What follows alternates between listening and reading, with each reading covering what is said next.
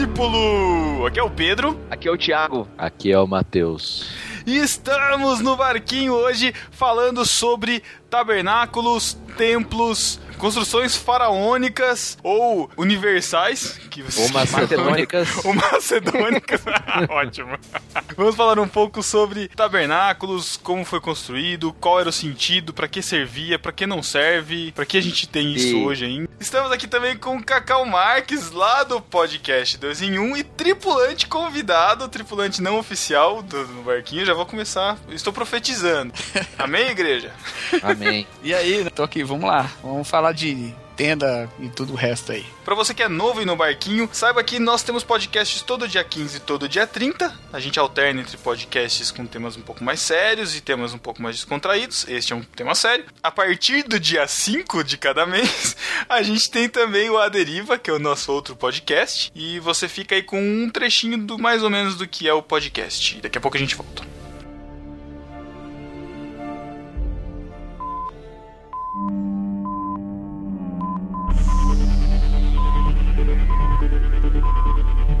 Mayday, Mayday! Estamos à deriva! Repetindo, estamos à deriva! A localização do nosso feed é nobarquinho.com barra a deriva. Repetindo, nobarquinho.com barra a deriva. Por favor, nos respondam. Queremos saber se tem alguém ouvindo. Nosso rádio está quebrado, por enquanto podemos apenas transmitir mas estamos recebendo e-mails, sugestões, histórias, críticas. Mande para aderiva@nubarquinho.com. Repetindo, aderiva@nubarquinho.com. Por favor, nos respondam. Estamos à deriva.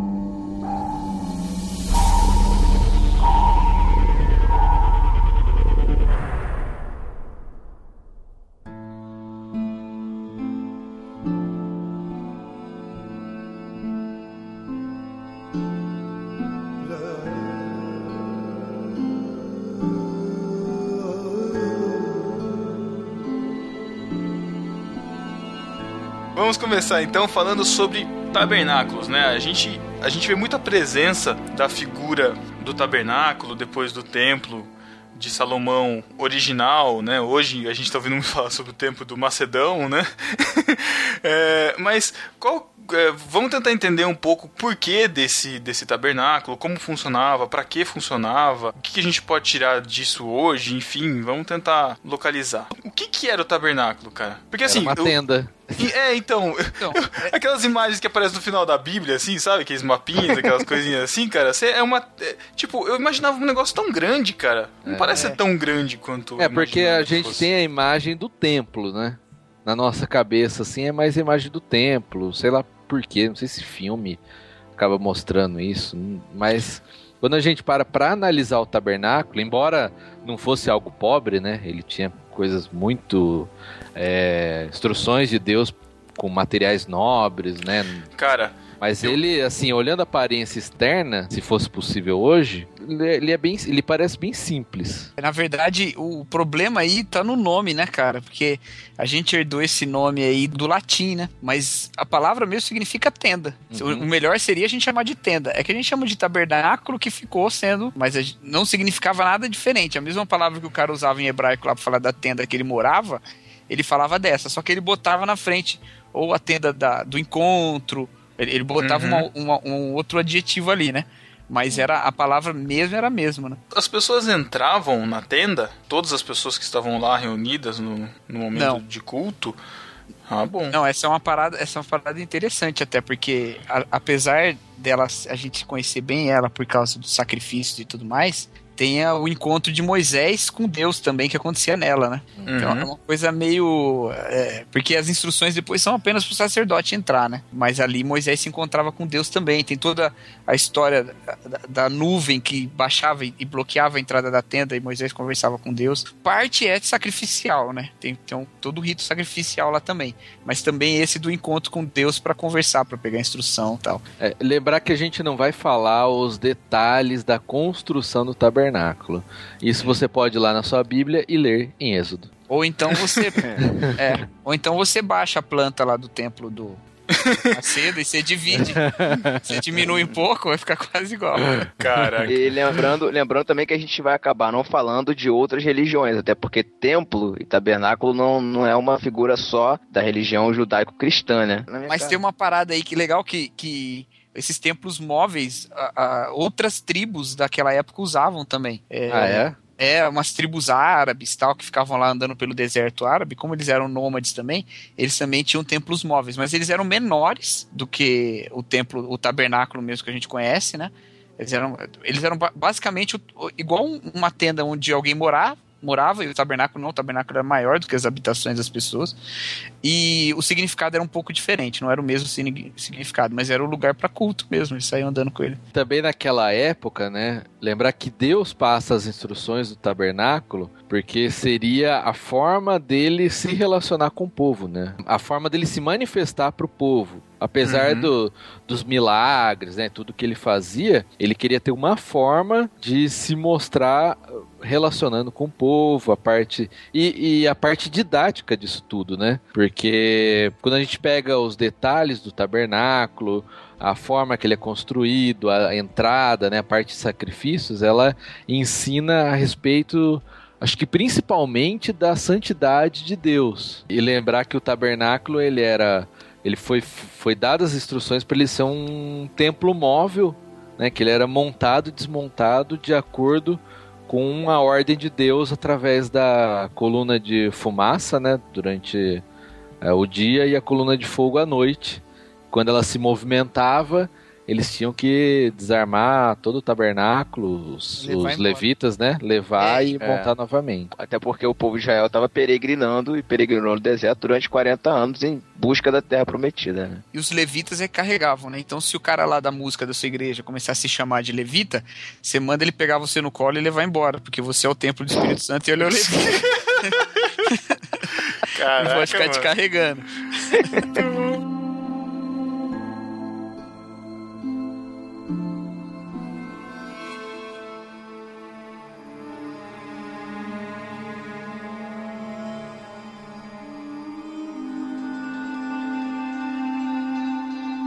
O tabernáculo, essa tenda que a gente comentou, ele começou por Moisés, né? Moisés é, que, é quem seguiu as ordenanças, né, que foram dadas e construiu o tabernáculo e fazia esse templo móvel. Aham. Até, até quando durou esse tabernáculo? Por ter sido bem construído, bem planejado e tal, a tenda durou mais de 40 anos. A mesma tenda, o mesmo A material. peregrinação do deserto, você tá falando, né? Isso, isso. É, ela durou. Pô, o- olha só, o sapato e a roupa do pessoal não gastava, o lugar onde Deus mora vai gastar? A Bíblia, a Bíblia cita o não desgaste da roupa do pessoal como um milagre de Deus. Então a Isso, mesma isso coisa aí. pode, pode aplicar ao tabernáculo também. Mas ele continuou, né? Ele continuou. Depois se perderam a, a Arca da Aliança, foi lá para a mão dos inimigos. Depois Davi buscou de volta. Aham. Tem menções a respeito do tabernáculo assim, bem, bem tardias na Bíblia, assim, né? Alguns defendem que, na verdade, quando eles se estabeleceram, eles pararam de usar. Mas a Bíblia cita ainda a utilização da tenda mais depois que eles já se estabeleceram no território, né? E você falou que Davi recuperou a, a arca e um dos desejos, o grande, talvez o grande desejo de Davi era reconstruir, é, reconstruir não, era construir um templo para. Deus, né? Isso. É. Porque já não tinha mais a necessidade de ser uma tenda móvel, né? E ele queria construir um templo para Deus, mas Deus mesmo não permitiu, né? Não permitiu por quê? Por conta de Davi ser meio nervoso? Gostava muito de guerra? Tem alguma coisa a ver? Tem, uma, tem um, um- um texto que, a- que aponta para isso, né? De que ele era, ele era conquistador enquanto Salomão Homem era, era mais sangue- pacífico. san- sanguinário, né? Ele era sanguinário, É. ele tinha muito sangue, É. sangue nas mãos, né? É.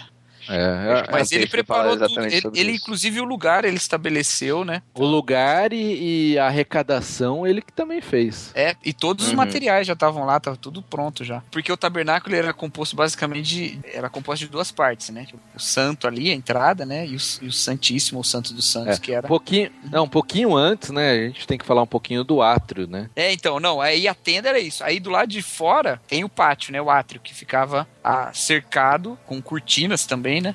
Ele Isso. ficava isolado, isolava quem tava do lado de fora, né? É, é É, é. é difícil da gente descrever. Primeiro que a gente não é um Chico Gabriel pra fazer uma deriva aqui do- sobre o pátio. Mas, é lógico, vocês vão ver imagens na internet. Mas pra imaginar assim, é um espaço cercado, um retangular, né? Por uma cerca. E dentro dessa cerca que seria esse pátio, certo? Aí tem a tenda mesmo, né? A tendinha lá, que é o átrio, é isso? Não, não. A tenda Não. era o átrio. Não, o átrio é pátio, fora. Ah, o átrio é o Átrio pátio. Isso. É. É o pátio. No átrio que ficava o altar do sacrifício O altar e uma bacia de e bronze, a bacia né? de bronze. Pra lavar a mão. Uhum. A mão e os pés, né? Agora, eu tenho uma dúvida. As pessoas entravam no átrio? No átrio podia, né? Só não. No átrio Sim, podia. sim. É, Pra só entregar o sacrifício, né? É, não era todo E mundo uma- que podia entrar. Quem tivesse algum problema, assim, É, os que era impuros, considerado né, impuro, é, não podia entrar. Ou...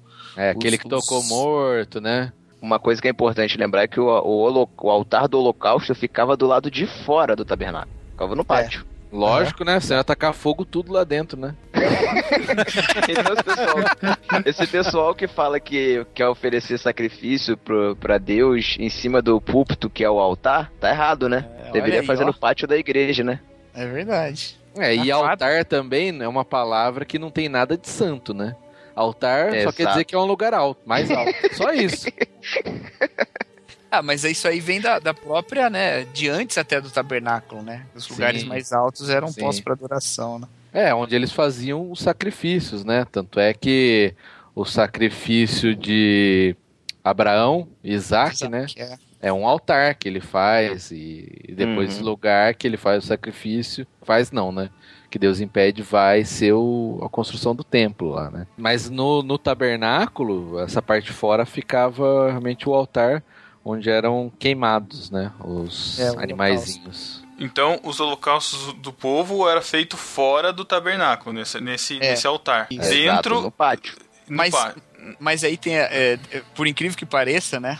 Podia pegar fogo, como disse o Matheus, mas por dentro tinha altar também, né? Porque no lugar santo tinha um altar de incenso, onde se Hum, oferecia o incenso, eram as orações, né? Não, mas Então, era, então, incenso. mas era um incenso, não era um bicho queimado, né? É, É, é, então, porque por. Era só uma que Não, fumacinha, altar, era só uma Era fumacinha. fumacinha, é. altar é um lugar alto que você oferece, né? Só isso. Não quer É. dizer que sempre vai ser um sacrifício de animal, né? É, aí Uhum. no caso lá era, era do incenso, Era que só era a fumacinha. o sacerdote levava as orações, né? Salmos tem um salmo que fala, acho que é Salmo 141, se não me engano, fala da oração como incenso.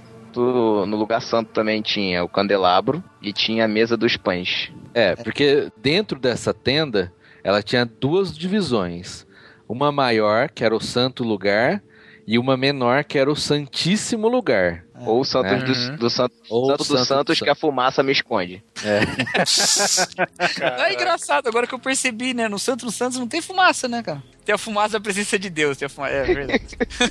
Meu Deus. Mas como o Thiago tava falando, o que, que tinha no santo lugar? Mesa dos pães, os pães da propiciação e o, candel, o candelabro, que o pessoal também chama de menorá, né? É, menorar. Ah, aquele candelabro de, de sete velas? Sete, Isso. sete pontas, é. E esse candelabro, só ele tinha acho que 40 quilos, 37 quilos de ouro. Caraca. E nunca poderia apagar a vela. E ele Tinha ficava dentro da tenda. lá pra ficar acendendo a luz. É, aí E- ficava lá dentro Ah, é também. perigoso, mas. Que pegar fogo. Olha o perigo! Olha o perigo. É? incêndio lá, tipo? A arca, a, a arca Cara, da aliança ficava lá dentro também? Aí a arca da aliança ficava dentro do Santo dos Santos. É, mas Ah, ah, tá. peraí, antes do. Pera, antes de chegar no Santo dos Santos, no santo lugar, era. Tipo, o santo lugar é o lugar menos santo dentro da tenda. É, por isso que o outro é o Santíssimo Por lugar. isso que. Eita, porque a gente vai falar do santo. santo. Tá, é, é porque dá um nó na cabeça. É o santo, o santo lugar aí o santo dos santos. Então, tipo, é o menos santo e o mais santo. Va- Vamos facilitar. é santo, mas é menos. Sei é lá. o santo e o santíssimo. Tá bom. E ali, aí o povo não entrava, aí era o sacerdote. né? É, aí Na- só- no só- tabernáculo mesmo, na tenda, entrava Uhum. o sacerdote, não entrava o povo. É, E, e, a só que não era só escondia os, ele. E não era só os, o sumo sacerdote, né? Lembrar que tinha o sumo sacerdote e os sacerdotes. Era o sacerdote menos sacerdote. O sacerdotisa. Só, podia ir até o santo lugar. E aí no Não tinha Santíssimo... credencial, não o tinha credencial. O incenso ficava ali no santo lugar também, né? É, Pães, E o eu- castiçal e o o incenso. incenso. é, Olha, ficava ali Uma outra coisa muito importante que separava o lugar santo do santo dos santos é um véu, que é muito simbólico. É. Existia um véu que separava os dois lugares. É, há uma... E só quem tinha acesso ao santo dos santos era o sumo sacerdote. Esse aí é o pai ou avô do véu que rasgou quando Jesus, quando Jesus morreu? Isso, Isso. é. Ele Isso, é, mas é o eles- primeiro. É a mesma representação, é, é o mesmo É. véu. Só que esse véu do tabernáculo, ele era mais fino. O véu que rasgou do templo, ele era muito grosso, né? Um- Bem um véu. Era Entendi. um tecido bem grosso, eu não lembro. a- É, mas não era não, não era cortina, era uma cortina, mas assim, Era blackout, blackout 100%. é, É, e, e, assim, o fato de ser relatado na Bíblia como se tivesse rasgado no exato momento da morte de Cristo é pra mostrar mesmo o milagre, que era um tecido tão grosso que foi um milagre ele ter rasgado sozinho de alto a baixo. exatamente, não era algo que poderia ter rasgado sozinho ou com Isso facilidade de alguém. E outra que aí. era Ah, uma criancinha Só- puxou o pé e rasgou. Não, não É. foi isso não. E outra, no- eu não lembro a altura do tabernáculo, mas o templo ele era muito alto, mas a gente vai falar disso depois. Então, aí entrando no Santíssimo Lugar, você vai ter a Arca da Aliança, né? Que é aquela arca de ouro que também Deus mandou construir, com os querubins em cima. E dentro ele tinha a vara de Arão, né? O maná. É, não, dentro primeiro floresceu. tinha. É, primeiro tinha as tábuas. As né? As tábuas da lei, isso. Isso, é, os Por dez isso, que, por isso que, inclusive, ela é chamada de Arca da Aliança, né? Porque as, as leis da aliança estavam lá, né? É bem legal porque em- acima dela, né? Tinha, o- tinha o propiciatório, acima do propiciatório é onde Deus se manifestava, né? Então, a ideia. Propiciatório? É, eu vou, Como assim? eu vou explicar já daqui a pouquinho. Tá. Mas ali, a, a, a lei tá aos pés de Deus, né? Que era uma figura no mundo antigo bem forte, assim, né? A lei vem dos deuses e ela fica aos. Ela vem. Você toma a lei do, dos pés dos deuses, né? E Deus usa também essa figura para mostrar para eles, né? Esse povo já tinha saído do Egito, né? Dizendo, ó, esse tabernáculo aqui onde estão os meus pés, né? Aqui tá a lei que eu dei, né? É bem interessante isso aí, essa figura. O, o tabernáculo tem uma figura muito rica, porque ele, ele confirma a aliança, mas ele também é- é- é- envolve o sacrifício pelo não cumprimento da, da, da lei, né? Pelo pecado. Ele é o encontro de Deus com Moisés, então ele tem toda essa riqueza de simbolismo que é muito legal. né? Exatamente. Aí, além da- das tábuas, aí tem, né? A vara de, de Arão que floresceu. Isso mostrando a autoridade sacerdotal de Arão, da linhagem de Arão. Né? E, ó, tinha um maná também, não e era? tinha o É, maná. tinha o maná. É. Tinha maná dentro da arca? É. Tinha. Sim. Pra mostrar o cuidado Foi de o Deus, único que não apodreceu. É, isso que eu fiquei pensando. É, porque Deus mandou colocar lá dentro, né? É, Ah, não, tá. não, não é que, o, que, a Arca da Aliança era uma gele- um frigobar, não. É, foi, esse- Vamos guardar tudo aqui. é, foi um Esse foi- que ele não Era uma grande geladeira. Era um esse grande foi embalado a vácuo, né, cara? É, Se alguém se atrevesse a pegar, eu acho que apodreceria. a ele sim, né? Ele com certeza. Seria interessante se a Arca da Aliança tivesse o formato da Arca de Noé. Aí ia ser, né? Nossa, A Arca da Aliança. Mas qual, qual arca de Mas Noé? tinha o formato da Arca de Noé, do filme. Aronofsky. era o nosso. Eu vou ficar trazendo o Aronofsky aqui pra irritar o Thiago. Muito bom, muito bom.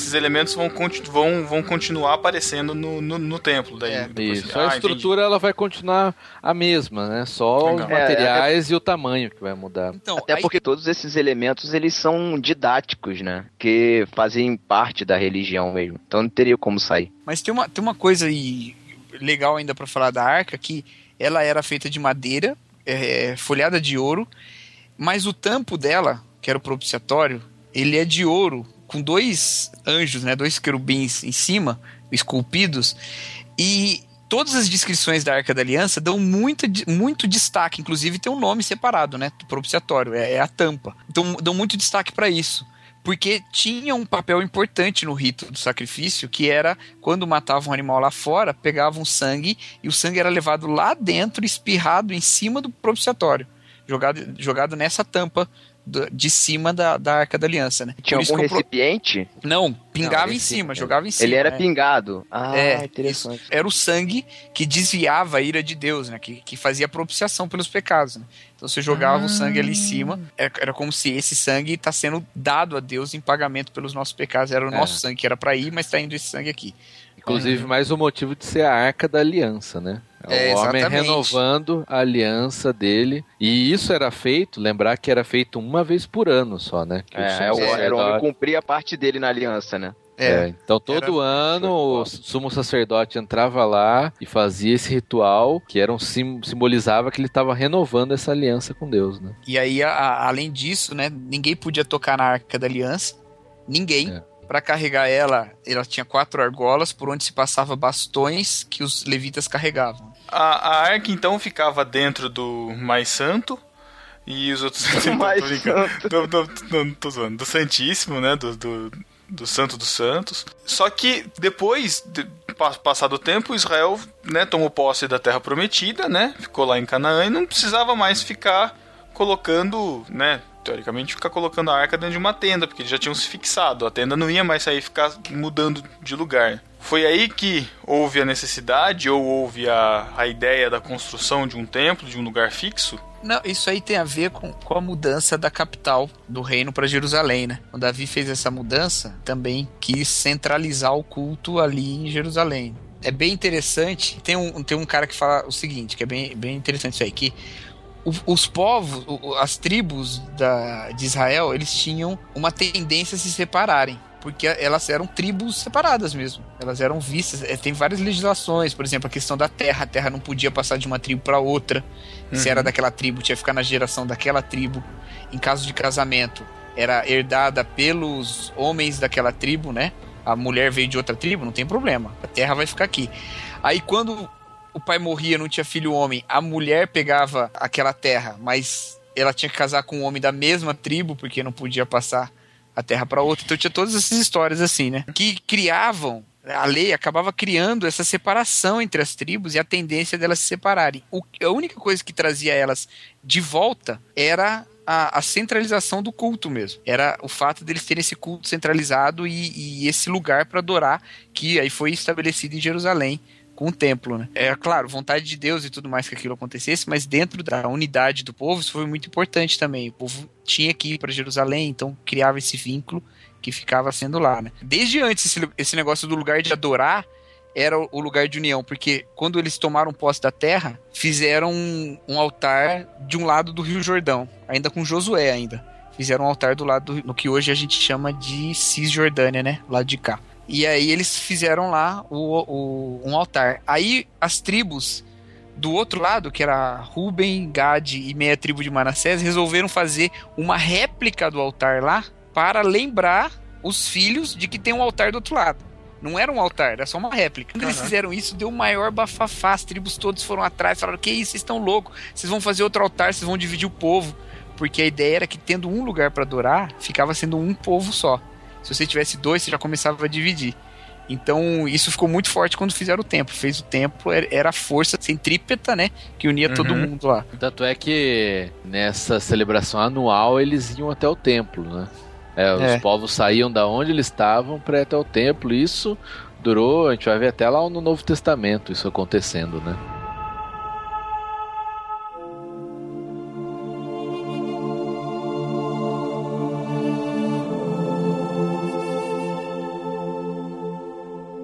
A gente estava falando sobre constru... con- é, quando foi construído, a necessidade de construir o templo. Só lembrar que Davi foi o segundo rei de Israel, né? Então, É. assim, como, Isso. como Estado estabelecido mesmo, Davi foi o segundo, o segundo rei. Então, é ele que teve a ideia de, de construir o templo. Saul não chegou a ter essa ideia? Não chegou a, a pensar nisso, não, Cacau? Não, Saul. A gente não tem nenhum relato bíblico sobre isso, não, né? É, porque eu acho que parte aí, não sei se é só a ideia, né? Mas tem também a inspiração de Deus para Ah, pra Uhum. aquilo, né? Não, mas eu tô falando assim, é, é, Israel se, ordena, se organizando mesmo como nação, foi, foi Davi que foi muito responsável por isso. Acho que dá pra gente dizer assim, porque a época de Saul foi bem conturbada, né? Era uma nação, era Aham. centralizado tal, mais do que a época dos juízes, né? Na época dos juízes É. a coisa era bem solta. Uhum. Mas É. na época de Saul já era um pouco mais centralizado e tal. É, mas ele Mas- tava num período, ele tava numa transição, né? Ele tinha muita guerra, ele tinha pouca. Ele tinha pouco poder. É, como é que fala? Força, né? Força na guerra. Ele não tinha isso. Já Davi tinha mais. Então É. conseguia se estabelecer. É, Davi, Davi conseguiu se estabelecer, né? Saul, Saul sempre teve guerra, né? É, a Davi verdade chegou a um é que. ponto- Isso, é isso que eu tô ele- querendo dizer. É, É, é isso que eu tô querendo dizer. Analisar, assim, politicamente e geograficamente Israel, entendeu? Davi, ele foi muito responsável por organizar politicamente Israel. É que da- Saul foi um. É, foi o resultado do pedido de- do povo de, por um rei e que Deus Uhum. não queria fazer, né? É. É, Uhum. E fez, quer dizer, não que, é difícil de falar isso, né, cara? Não queria, mas fez, né? tipo assim, Deus deu o braço a torcer, né? Não, não, não dá pra falar isso, né? Mas assim, é, é, Deus fala, né? Que queria ele reinar sobre o povo. Ele- Não, É. claro, É, cara, ele tá fala pra Bíblia isso. Samuel, né? Ele fala É, pra só que Samuel aí. que eles é, ó, não rejeitaram você, estão rejeitaram você, Davi. rejeitaram a mim. É. Só que aí depois, Davi, ele é o homem escolhido de Deus, né? Uhum. Então, assim, quando Deus fala lá pra Samuel, olha, não olha com seus olhos porque eu vejo o coração. co- O que que partiu o pedido do povo? O povo falou: as nações estrangeiras têm rei, nós queremos ser também. Ou seja, tava olhando com os olhos humanos, né? Tava olhando pra todo mundo. Uhum. E depois lá Davi já é uma escolha de Deus, né, cara? Então, Inclusive, parece que a- até a- a- apesar de aparentemente Saul não ter pensado em construir um templo e tal, parece até que a inspiração de Davi em construir é uma inspiração que inspiração divina, assim, sei lá, né? Em Crônicas ele fala, né? Eu tô morando num palácio de cedro enquanto a arca do Senhor, da arca da aliança, permanece numa simples tenda. Aham, E aí Natan fala, né? Então faz o que tá em mente, porque Deus é contigo. aham. Só que aí Deus vai falar, falou assim, ó, eu não quero que ele construa, mas é, acabou que Davi acabou sendo o, o construtor, não, mas ele foi meio que o financiador de tudo o negócio, né? É. Ele que juntou as riquezas pra, pra que Salomão construísse depois. né? ah, até o projeto tava tudo pronto já. É, o projeto já tá Salomão só mesmo é. Executou, né? O dinheiro já estava arrecadado. Foi. É, e diz assim, as pesquisas, né, que tem na Bíblia tem descrevendo tudo que eles arrecadaram, os talentos de ouro, talentos de prata, cobre e tal. Então, fa- fazendo conversão para essa época, para época de hoje, dizem que seria algo em torno de 48 bilhões de dólares. Bi? Bilhões. Caraca! Não sei até que ponto está certo. Ah, é. E importante também que a construção do templo ela se deu quase no ano 1000 antes de Cristo, sendo que o tabernáculo foi estabelecido acho que 1490 antes de Cristo. Então demorou quase 500 anos para Israel ter um templo, né, para Deus. Aí Davi foi arrecadando, né, todo esse dinheiro, não sei como é que fala, essa riqueza para Mas não, construir não o era templo. ouro? Mas não era ouro? O Não talento era era, ouro uma que- moeda que de ouro mesmo, né? Era uma- É, talento talento de de então ouro ele e aprendeu- talento de prata. É, então ele aprendeu com o Silvio Santos, que vale mais do que dinheiro, né? Nossa, Nossa, Thiago, cara, tudo que isso. horrível. pra- Ai, ai. Tá E Davi, e Davi também diz que ele não só arrecadou, como ele contribuiu com muito do seu, da sua própria fortuna pessoal para construir o templo, né? E aí diz que quando Salomão foi construir, até acabou sobrando, né? O dinheiro que ele mandou de volta pro próprio templo. Mas aí no final quem construiu mesmo foi Salomão, né? Tem toda aquela oração bonita de consagração, né? Que ele fala Uhum. que Deus ouviria as preces que, que, eram, que eram feitas ali. Uhum. E tem a resposta de Deus. É um, é um lugar, é uma coisa Na- muito bonita. Na verdade, o. Na verdade, a dedicação do templo é muito bonita, né, cara? A É. passagem, né?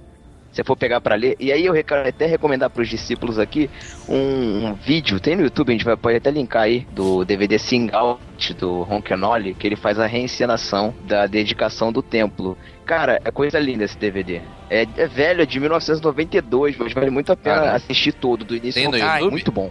Então é É VHS. incompleto. Tem um CD de um, de um músico cristão que eu gosto muito, já que entrou nessa parte aí. Chama Neil Morse. Quem gosta de rock progressivo é o cara. E ele fez, ele se converteu e um dos discos dele, que é só um ponto de interrogação, assim, o nome, é so- todinho sobre o tabernáculo. É bem legal. É cheio de, de mistérios, assim. Parece um Indiana Jones. É legal pra não. Ah, e lembrando, falando de Anna Jones, né? É. Ah, Ele acha a arca, né, cara? É, cara.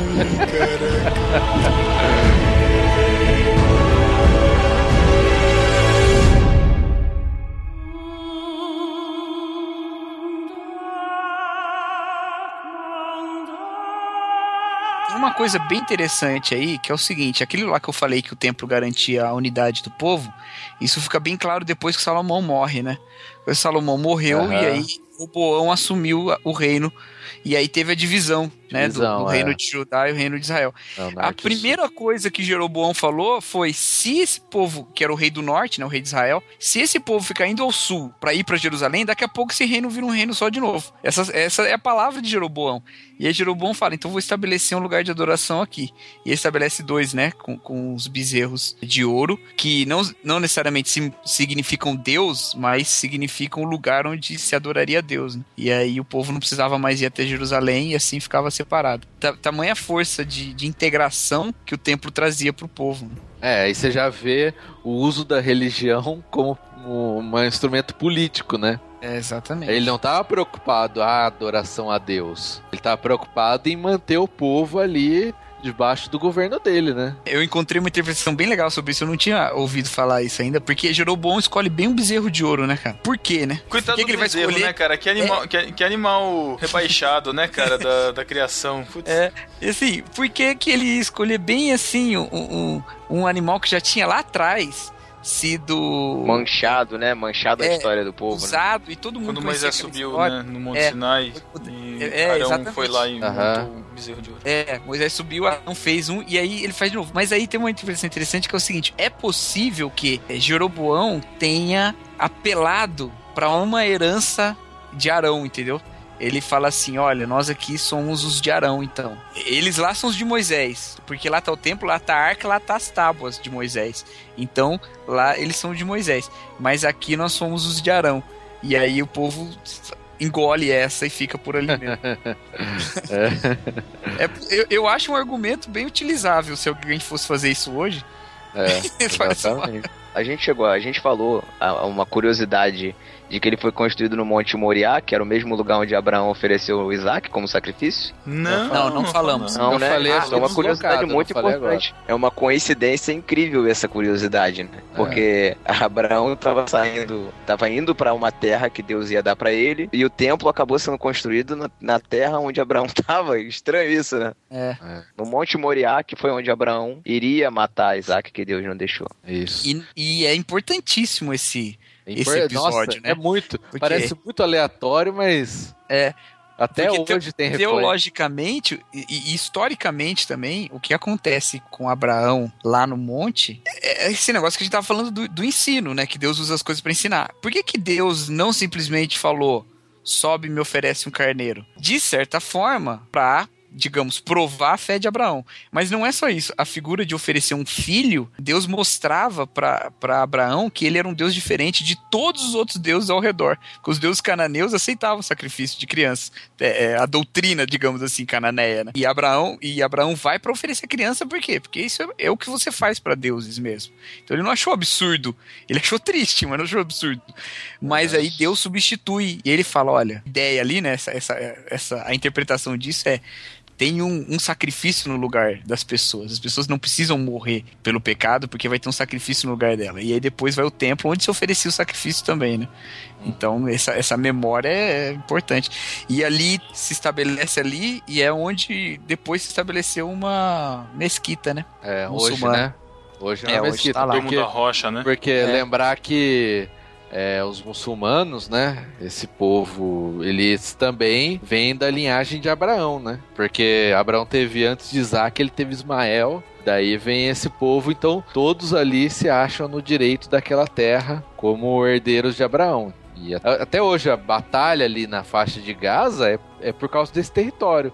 Os judeus é. querendo reconstruir o templo e os muçulmanos achando que direito deles ali, né, terem o templo deles. É, mas, mas tem uma, uma ideia assim, um projeto oficial aberto de que os judeus queiram reconstruir o templo. Já ah. vi muita gente falar de teoria da conspiração. Aí tudo bem, pode ser verdade ou não, mas assim, tem uma, um posicionamento oficial dos ortodoxos, ah, lá. Ele, eles têm que construir o templo porque isso indica a volta do Messias para eles. A vinda, né? A vinda, é, a, É. a volta não, a vinda do Messias. A volta do que não foi. É, tanto é que A no que Apocalipse. tanto é que a- a- no Apocalipse é citado essa construção, do- reconstrução do templo, só que quem senta ali pra governar não é o Messias, é o anticristo, né? Até que Mas ponto. isso aí já é, já é o cristianismo, né?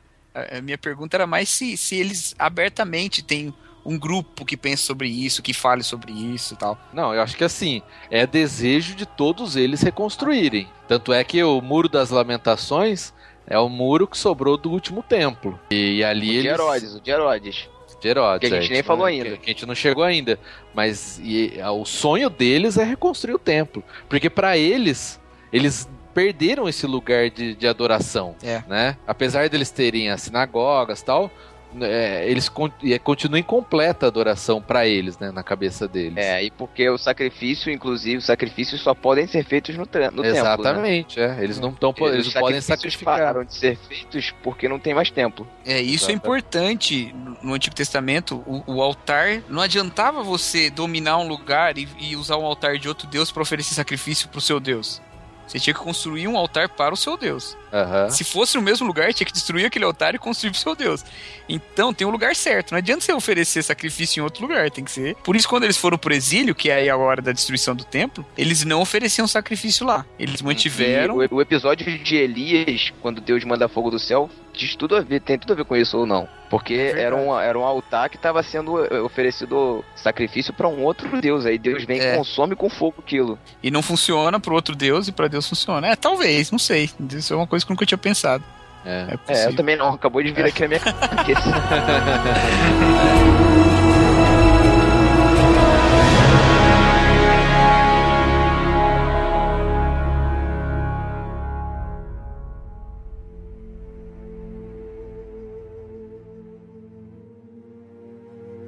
templo ele foi fundado, fundações, né, foram lançadas em 21 de maio de 1012, no ano 1012 a.C., no segundo dia do mês Zif. É isso, Matheus? Acho que é, sei lá.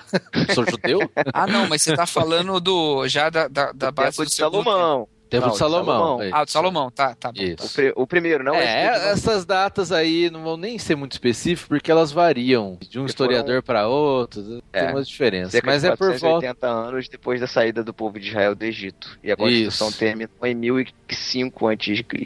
Isso, e praticamente esse templo ele vai durar até o ano 607, quando ele vai ser destruído pelo exército babilônico Cristo, do, né? do Nabucodonosor. É, 607 Antes de Cristo, isso aí. Isso, o Nabucodonosor vai lá, destrói, Bota o povo cativo, E é, saqueia, né? saqueia o templo. saqueia. Tem uma parada interessante aí no templo só que eu esqueci de falar, que a gente falou que ele é igual ao tabernáculo, né? Então ele tem também o Santíssimo, o Santos Santos. Ele tinha um, um vestíbulo na entrada, que é uma parte de entrada assim. Ele tinha duas torres no átrio, du- duas colunas soltas, elas não sustentavam nada, paradas ali, as duas colunas. E ao redor do templo tinha alguns edifícios construídos também naquela época. E lá se guardavam os tesouros, as, Aham. as, as oferendas e tal Mantimentos, né? mantimentos, guardava tudo ali. Então tinha muita coisa lá. Quando saqueavam o templo, levavam essas coisas. Quando saquearam, né? Levaram essas riquezas mesmo. E Isso era comum, né? Não só no templo dos judeus, mas nos outros templos para Ah, outros deuses também era comum Peraí. guardar riquezas, né? Peraí, Era assim. peraí, Cacau, peraí, Cacau. Olha a cabeça explodindo agora. Por isso que em Malaquias, templo é chamado de Casa do Tesouro. Ó, é bem possível, não é, sei. não, acho que é, sim. é por isso, É. era, era guardado ali, a casa do tesouro. Olha isso, cara. Por quê? que Porque isso era usado pelos, pelos sacerdotes, né? Era o É, sustento dos lá. sacerdotes. É, foram esses tesouros que depois lá o, o, o Nabucodonosor usou no jantar lá e apareceu o dedo escrevendo lá na Babilônia, né? Aham. Que você, Rapaz. você tá s- sacrilégio. É, por isso que hoje falar agora, casa do tesouro não existe mais. Que é a casa da moeda. É. né? Casa da moeda. Ou a casa da Dona Florinda. Não, mas agora tem uma casa do tesouro lá, lá em São Paulo. Mas aí esse templo também foi destruído, né? Aí depois demorou um bom tempo. Até que não foi muito, porque lá em, Como- foi- em é, 537 antes de Cristo, eh, eles começam a reconstruir o templo, que aí é o segundo templo chamado de Templo de Zorobabel. Isso. Isso, que Neemias, Neemias que reconstruiu, né? Esdras. Esdras e Neemias, né? É, foi no período de Esdras. Esse período aí, ele tem quatro livros da Bíblia que são específicos sobre ele, né? É Esdras, Neemias, Ageu e Zacarias. Né? Isso. A- As profecias de Ageu e Zacarias são para estimular o povo a construir esse templo. Até porque eles começam a construir e param, desistem. Param, é. E depois aí vai, vem lá os, os, os profetas e mandam construir de novo. E aí eles Mandam continuam a construção.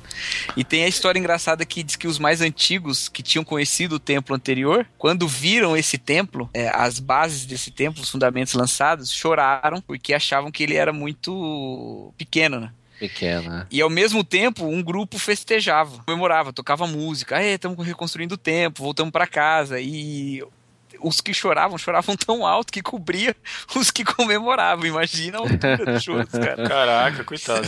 Esse, esse templo de Zorobabel, ele não tinha arca, não tinha as tábuas, não tinha o cajado. O que, que aconteceu? É, a arca Perdeu já tudo. tinha se perdido. Ela Já foi tinha se perdido. É, não foi nem perdida, acho, quando foi destruído. Acho que antes dele ser destruído já tinha sido perdida a arca já. E aí nunca mais foi achada, né? Depois Mas só o Indiana Jones que achou. Mas tinha uma. Tinha um, mas tinha uma menorá lá sim, porque quando eles. Quando o, imperador romano lá destrói o templo, ele leva a menorá embora, né? Tem até lá no, no arco de Tito, em Roma, tem uma figura deles carregando uma menorá assim no ombro. Sabe o castiçal? Uhum. Ah, tá. aham. Se você procurar no Google, você vê aí arco de Tito.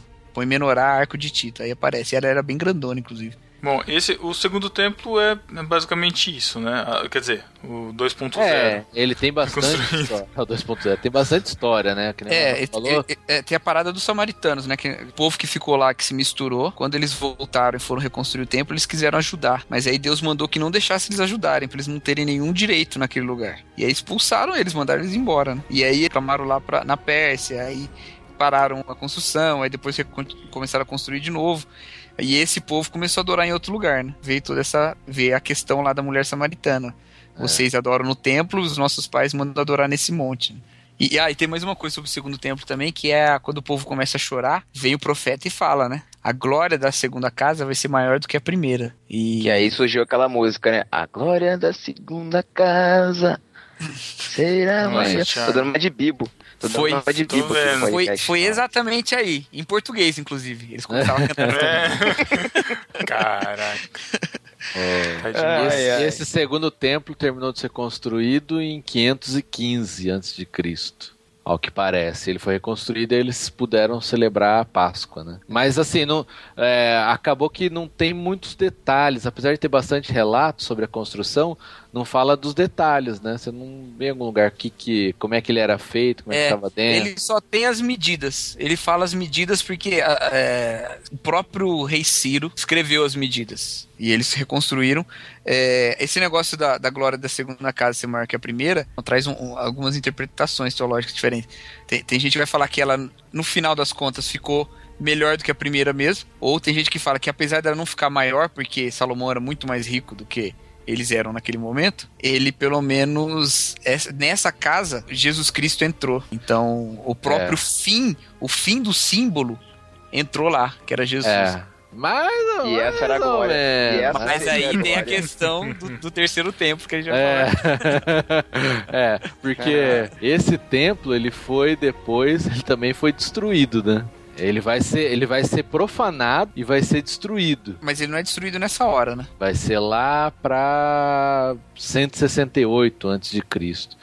Já que aí a gente já não tem relatos bíblicos, né? Que entra naquele Não. período de 400 anos. Ele teria sido destruído só, na verdade, desmontado para ser montado de novo só por Herodes, né? É bem mais pra frente. É é 20, 20 antes de Cristo, né? Eu vi alguns falando que 30 antes de Cristo. É, por aí, Ah. né? Aí ele teria desmontado, né? Desfeito o templo e construído de novo. E alguns outros interpretam que não, que ele só reformou, né? É, para os judeus dizem assim, os judeus eles não falam que é um terceiro templo. É. Eles falam que é só uma reforma. Um dois- um 2.1 em vez de um É, 3.0. é. É. Mas é, dá pra encarar como um terceiro tempo porque ele acaba sendo bem diferente. Se pegar ele lá dos outros, ele vai ter esse terceiro templo que Herodes, que, primeiro, né? Ele que vai ser construído por um pagão. É, Na verdade, esse Herodes que é o Idumeu, né? Que era descendente de, de Isaú e não de Jacó, né? É, mas ele não era um representante do governo romano, cara? Não, sim, mas era lá eles os romanos colocavam bastante governantes da terra, né? Pra- justamente para não ter Uhum. tanta revolta. Mas essa reconstrução do templo não teve nada de, vamos dizer assim, espiritual. Foi uma medida extremamente populista Ah, do Herodes pra é. segurar É, a galera, né? Com certeza, é. Mas não deu certo, né? O povo continuou com raiva dele. É, e esse e esse reconstrução demorou pra caramba, né? Porque ela começa quanto 20 antes de Cristo e só vai terminar no ano 60 e poucos depois de Cristo. Olha só, se esse templo foi uma medida populista, pensando direitinho, é, demorar muito pra construir faz todo sentido, né? É, Porque aí você fica retardando, vamos dizer assim, o sonho das pessoas de verem aquilo pronto, né? E aí vai segurando as pessoas ali, segurando o ânimo delas, mantendo uma esperança de que aquilo vai ficar pronto. É, mas é, foi bem populista mesmo, porque, por exemplo, esse templo, ele já tinha outros, é, outros é, lugares, por exemplo, tinha os pátios, né? Tinha o pátio dos gentios, que era um lugar em que os gentios convertidos, né, poderiam entrar e ficar ali e aprender. Aí ah, depois tinha já ter- cota, tinha cota também no templo. tinha, depois tinha, Tinha. a cota da pátio das mulheres. tinha o pátio das lugar- mulheres. Que é o lugar que as mulheres poderiam entrar, porque elas não podiam entrar no templo. Que são depois... todas aquelas portas, né? A, a porta formosa, a porta, não sei o que, lá, essas portas todas foram das reformas, né? Que eles foram Isso. colocando. Isso, então foi agradando, assim, o, É. povo, né? E, e, e tem uma coisa interessante aí, né, cara? Porque a igreja em Jerusalém, ela continuou indo ao templo, né? Continuou se reunindo no templo. Enquanto. Então a gente vê bastante isso aí. Né, em Atos, no início de Atos, eles estão indo o tempo todo no templo. A parte que está falando de Jerusalém, se reuniam todos os dias no templo, e era no templo judeu, né? Ah, Então hoje em dia eu ah, fico, eu fico pensando assim, né? Às vezes os caras são muito anti-instituição nas igrejas hoje em dia, né? Ah, porque isso aqui não é. Deus não fez isso aqui, isso aqui não serve pra nada, a gente tem que viver o evangelho cotidiano e tal. Tudo bem, tudo isso é verdade, é cotidiano mesmo, é no dia a dia. Mas transforma a causa da sua vida na revolta contra a instituição, né? E os discípulos de Jesus continuaram indo no mesmo tempo que eles iam antes, só que Aham. com um novo significado, né, cara? Aham. Reuniam lá, oravam, falavam da Bíblia e que faziam mais coisas também, né? Então, É. Tem, o, tem a passagem de Pedro e João que iam pro templo e que acabaram curando um, um É, aleijado na porta do é. templo, né? é. Ele tava na Que- porta do templo e esse É- templo é o templo de Jerusalém. E é bem interessante, ele tava na porta e não podia entrar, porque ele era, né, coxo, né, aleijado, e foi curado e aí entrou com eles, né? Se apegou a eles. e Exato, exatamente. Uhum. Aí ganha, para eles ganha um novo significado, né? Porque eles já tinham na mente essa, essa consciência de que Cristo rasgou o véu e o acesso já era direto, né? É, mas, exatamente. mas eles iam ali pela, até pela questão do, de ensinar outros, de pregar o evangelho, e era um risco até, né? Para eles não era, ah, vou lá no, no templo. Não, eles sempre corriam É, risco não, quando eles estavam lá. Foi um risco, porque inclusive tiraram eles de lá uma vez pra aprender, né? E aí eles foram soltos e voltaram pra lá. e pegaram eles e levaram pro Sinédrio. É. Então eles não. Eles iam pra lá mesmo e afrontavam mesmo, né? Assim, não iam pra É, afrontar, isso- era, era o lugar, né? É, acabava E só pra afrontando, né? lembrar, o evangelho deveria ser começar a ser pregado em Jerusalém e nenhum lugar melhor do que Jerusalém, do que o templo em Jerusalém, onde todas as pessoas se reuniam para pregar o evangelho, né? É, nenhum exatamente. lugar melhor pra se pregar o evangelho do que um lugar que aglomerava pessoas, o templo.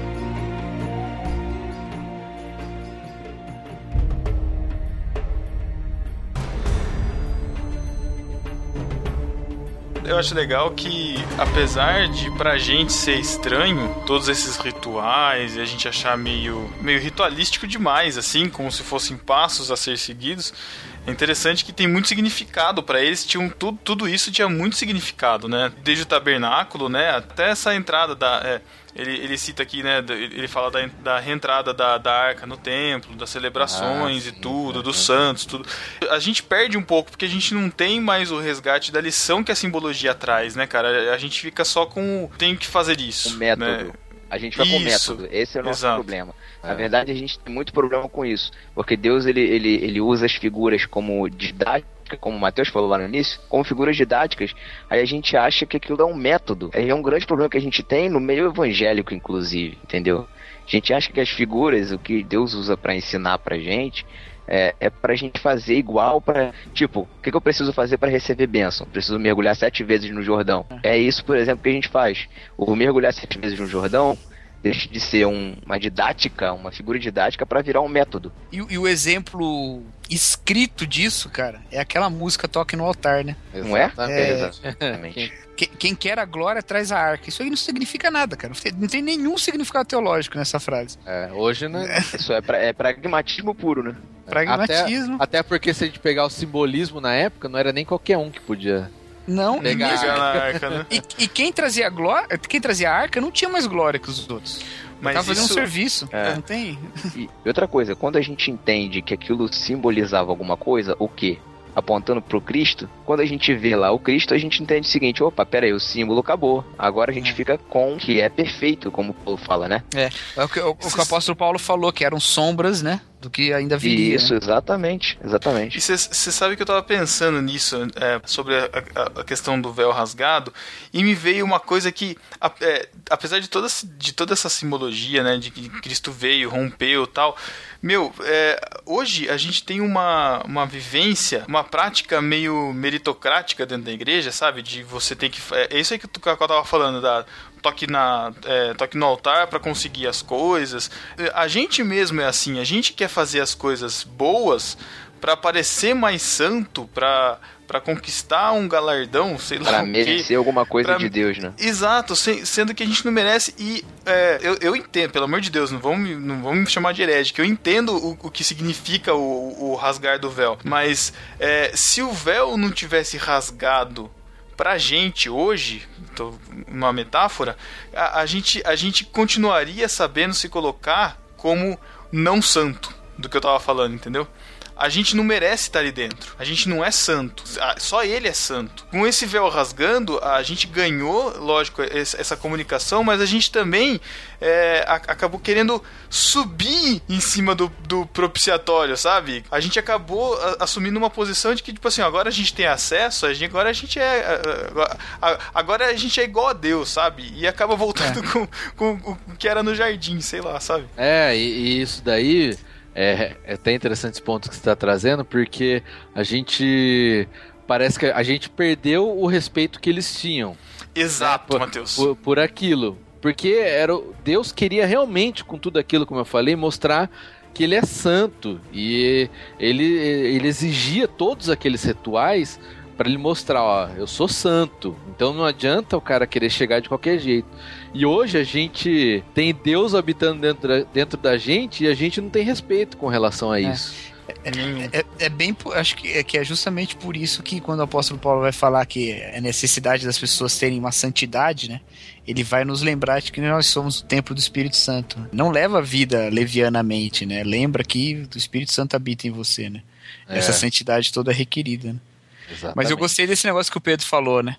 A gente, Jesus fez um, um- uma, um- foi o sacrifício, fez uma função sacerdotal de levar o sangue ao propiciatório, né? Derramar o sangue diante de Deus, para que todos nós fôssemos feitos sacerdotes.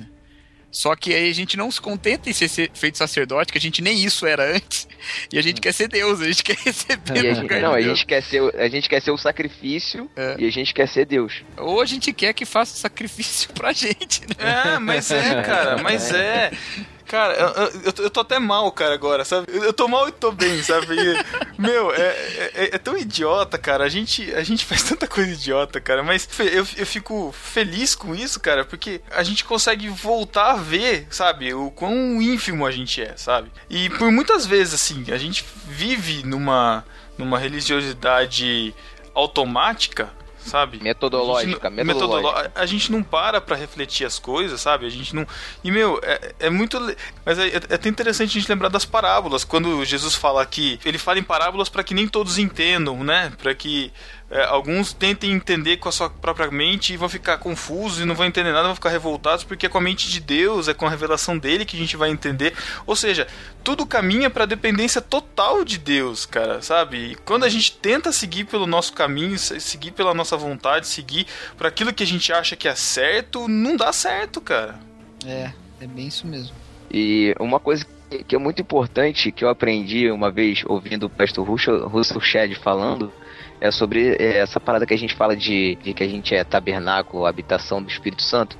Isso está lá em 1 Coríntios 3,16. Vocês não sabem que são santuário de Deus e que o Espírito de Deus habita em vocês? Ele está falando isso aqui num contexto em que ele está criticando a igreja de Corinto por causa das, das divisões, né? E aí, uma coisa que me chamou a atenção, que eu não tinha prestado ainda atenção nisso, o pastor Russell Shedd falou o seguinte: ele, quando está escrevendo, ele fala, vocês não sabem que são santuário de é. Deus. Ele hum. não diz santuários, ele diz santuário. Porque então ele dá um aspecto coletivo. Ele é. dá um aspecto coletivo para a parada.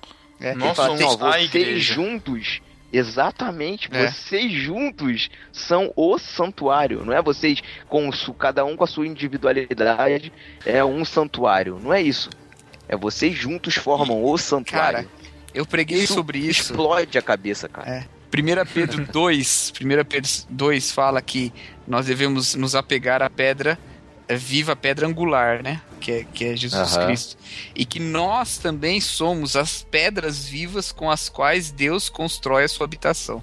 Cara, então, isso. nós juntos. E é um texto que começa falando, no início do capítulo 2, fala assim, deixando de lado toda maldade, fingimento e tal, tal, tal, tal, tal. E um pouquinho antes fala que a gente foi renovado, purificado na nossa fé, comprado por um valor incorruptível, para que nós vivamos em amor né? Então, essa nossa unidade como pedras vivas que abandonam a maldade que cometemos uns contra os outros para viver uma vida de amor é para estabelecer essa habitação que já pega o que fala em 1 João, né? Se vocês amarem uns aos outros, Deus permanece em vós, né? Então, isso aí é, é muito importante. Tem um aspecto, sim, de cada um de nós ter Deus vivendo em nós no Novo Testamento, uhum. mas também tem esse aspecto de Deus habitando na coletividade.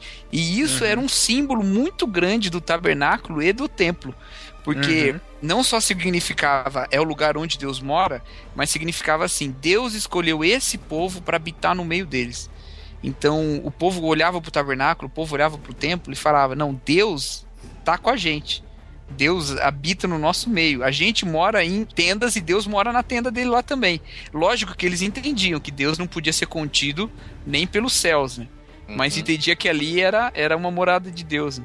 Então a mesma coisa acontece na igreja. Entre nós, como povo de Deus, estabelecemos né, é, é, a habitação de Deus, né? Deus vive na terra através de nós. Né?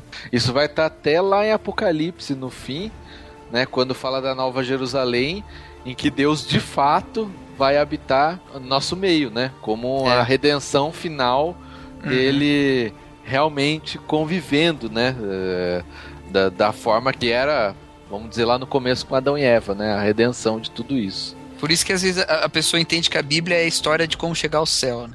Não é isso, né? A Bíblia é a história da, dessa reconciliação, reconciliação. de Deus com a humanidade. Isso.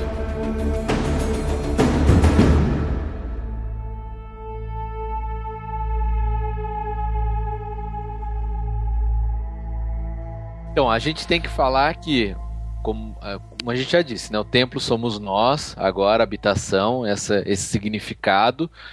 É. Só que o templo dos judeus foi destruído, só que tão logo passou a perseguição da igreja e passou a, até o ano 300, mais ou menos, vai. Aí já entrou a, o lance político e a reconstrução de templos, né? Aí, na verdade, nem, nem reconstrução, os templos pagãos começaram a ser convertidos para templos cristãos. Esse significado que hoje a gente tem nas nossas igrejas mesmo, a santidade do lugar, o respeito, o altar, né, a forma tem que ser daquele jeito, tal. Isso já vem lá do começo de novo, algo que eles trouxeram que perdeu o significado, a gente trouxe de volta, né? É, e ficou é. incrustado na nossa na nossa cultura evangélica, né? Católica é. e evangélica. Né?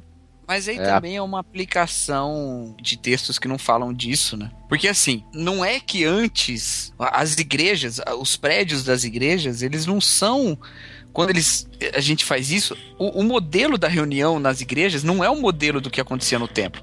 É muito mais próximo, né? É, é, é muito, muito mais fácil a gente imaginar que os primeiros cristãos que se reuniram em lugares específicos para isso não estavam seguindo o modelo do templo lá de trás, eles estavam seguindo o modelo das sinagogas, né? Porque nem fazia sentido seguir o modelo do templo lá de trás. Então, o modelo da reunião era, era um modelo muito mais próximo da, do que acontecia numa sinagoga. Tinha a leitura da palavra, tinha orações, tinha música. Sim, sim. Era o que acontecia na sinagoga. Mas aí, é, depois, quando se estabelece, beleza, nós vamos ter as igrejas e tal, tudo bem, que, que, já tinha algumas, né? Alguns que se reuniam em lugares é, específicos para isso, e outros uhum. que se reuniam em casa, catacumba, onde quer que dava. Aí vão buscar a legitimação para isso lá nos textos é, do Antigo Testamento. E aí que a, torce, a, a, a porca torce o rabo. Né? É. Aí vai falar, o é. Senhor está no seu santo templo, cálice toda a terra, né? Ele não, ele não tá naquele templo, né? Ele tá em nós. Né? Isso. Né? É, a, o, o templo mesmo não representa mais a presença de Deus é aqui dentro, é. né? Não, e, e, infelizmente isso, como o Tiago falou, está, está impregnado na gente até hoje. É. É difícil se desvencilhar disso e é difícil a gente até ensinar isso, né? As pessoas, é. no discurso, todo mundo entende, todo mundo sabe que o Espírito Santo falar, habita Mateus, em nós, mas na, na Mateus, prática. Eu vou te falar, mas... cara, e vou te falar, a quantidade de pessoas que falam, ai, tem que ter cuidado com o tempo. A gente tem que ter cuidado sim, mas só que não sim. entende o sentido daquilo. Por que, que a gente tem que ter cuidado? Na verdade, qualquer lugar onde a igreja, a noiva do cordeiro está, passa a ser um lugar santo. Essa, essa foi a grande transformação que Cristo veio trazer. Não é um lugar em específico, é todos os lugares onde a noiva do Cordeiro estiver reunida, ali passa a ser a habitação do Cordeiro. Por quê? Que Jesus mesmo fala, onde estiverem dois ou três reunidos em meu nome, ou com os objetivos que eu tenho, ali eu estarei. Então a presença do Cordeiro está ali com a noiva dele. Por isso é que aquelas quatro paredes se tornam santas no momento que a igreja está ali dentro. Mas elas, como é, cimento e tijolo, não, não fazem sentido nenhum. O próprio Paulo, é, pregando lá no Areópago, ele fala isso, que o Deus que fez tudo, ele não, não é servido de mãos humanas como se alguma coisa necessitasse. Ele não habita em tendas feitas, em templos feitos por mãos humanas. Paulo não fala isso lá no discurso dele, só que às vezes a gente não encara isso, não traz isso para nossa realidade. A gente fica com essa religiosidade metodológica, que é, que é a palavra nova desse podcast, religiosidade metodológica. E a gente passa. Você tá repetindo pra emplacar, né? É, é exatamente. É, é, é, o método do Thiago.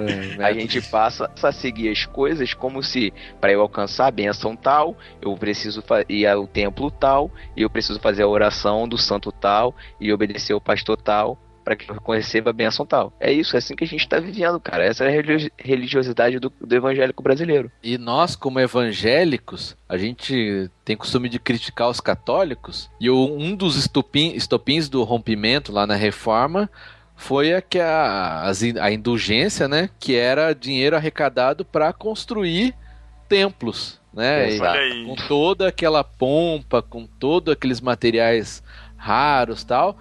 E a gente criticando isso e hoje as igrejas evangélicas estão nesse rumo, cara. E eu não digo nem, a gente fala do Macedão, que tá Mas aí em é evidência. É, não, cara, qualquer, qualquer denominação, cara. Qualquer. Algum, Ele é só um é, sintoma. Interessante, eu já passei por duas, dois inícios de, de, de igreja, né? Tô passando pelo segundo, assim, de uma igreja pequena. E é complicado, cara, porque eu já, eu já, a gente já passou por isso uma vez em que a construção da igreja como templo acaba sendo o objetivo central da igreja. E parece que depois de, de pronto, a igreja perde sentido de ser, virou um clube, sabe? Uhum. Interessante ver que, que a gente não toma cuidado com não perder esse sentido, né, cara? É, as pessoas colocam assim, ah, eu preciso construir com o melhor, porque Deus merece o melhor.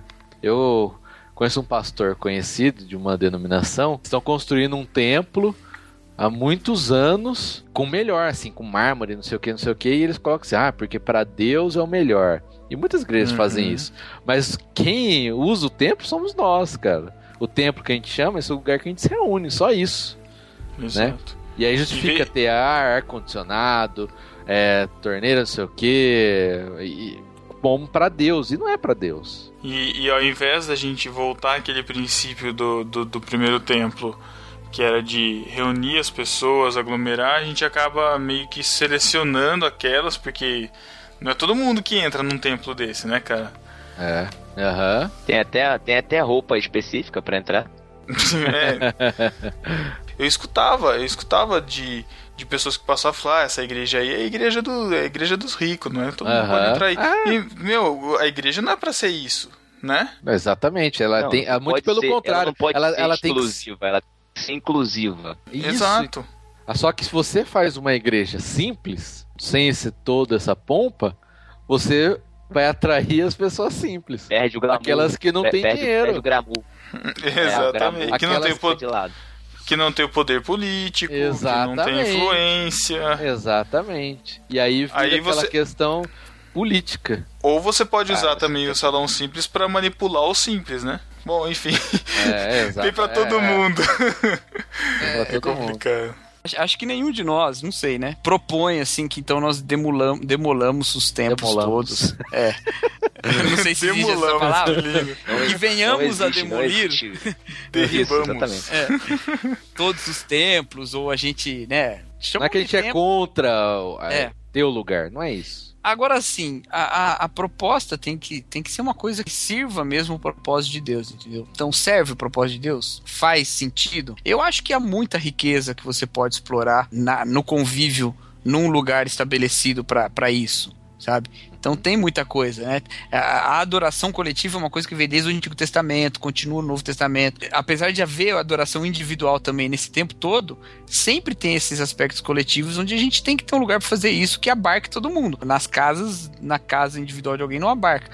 Agora, transformar isso realmente, vocês falaram, num lugar santo e onde né, não se pode fazer mais nada, onde não, não se pode passar um filme, onde não se pode colocar gente para dormir lá dentro que tá morando na rua, esse tipo de coisa, né? Porque lá é santo, separado para Deus. Isso aí não existe, né? É um lugar como qualquer outro, né? E onde a gente tá, a gente é servo de Deus, né? A gente, aquilo lá que o Thiago falou antes, né? É, a gente tem que. é, a gente tem que ressignificar esse lugar que a gente se reúne.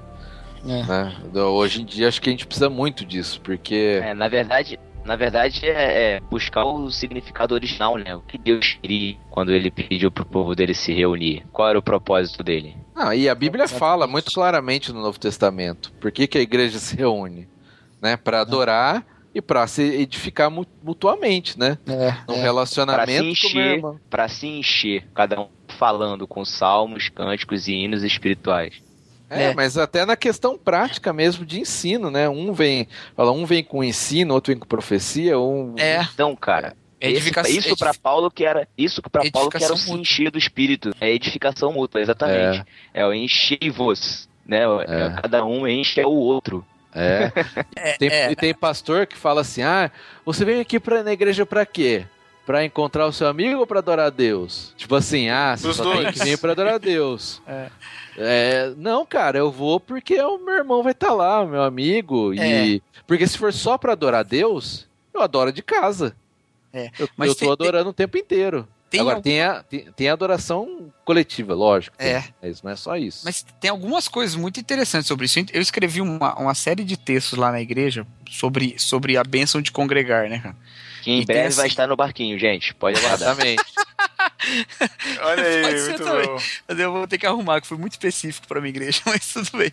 Mas, ah, assim, uma das coisas, cara, que fala lá, na, lá, lá em, em Hebreus, quando diz para nós não abandonarmos a nossa congregação, é justamente para que nós exortemos-nos mutuamente. Né? Você sozinho você desanima, mas juntos você- um exorta o outro, um encoraja o outro e um corrige o outro. Isso é importante. É muito interessante que muita gente que abandona a congregação abandona porque não suportou correção ou porque achou que foi corrigido injustamente enquanto o outro faz um monte de coisa errada e não é corrigido, né?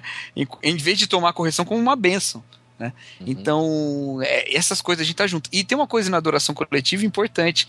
Quando a gente sozinho adora a Deus, beleza. É, é um, é um, um pensamento em Deus, é um encontro com Deus, né? Ainda que Deus esteja conosco o tempo todo, mas de maneira, sim, especial, você para pra sentir em Deus. Separar Agora- aquele tempo, né? Pra... É, é exatamente. Agora, no coletivo, cara, tem uma coisa especial. Quando você encara Deus no coletivo, as nossas diferenças entre nós, elas somem. Porque eu olhando pra você, eu posso me achar melhor ou maior que você em algum aspecto. Mas quando eu olho da perspectiva de Deus, quando eu olho pra Deus que é tão grande, as nossas diferenças viram reduzidas. É como você comparar alguém, né? Mesmo que eu não seja tão grande, mas eu comparar o tamanho de um grão de sal e de um grão de açúcar. Eu não sei qual que é maior, qual que é o menor. Uhum. Então, da perspectiva de Deus, todo mundo é pó. Então, na, na adoração coletiva tem isso, que não tem como se ter isso na adoração individual. Então, isso é importante. Agora, além disso, tem que ter toda uma mobilização para que as pessoas façam a vontade de Deus em todos os lugares. Então, eu, eu- eu gosto de uma frase que eu vi, no, não sei de quem, eu não lembro agora, não sei se foi do Ed René, se for, o Thiago vai ficar feliz.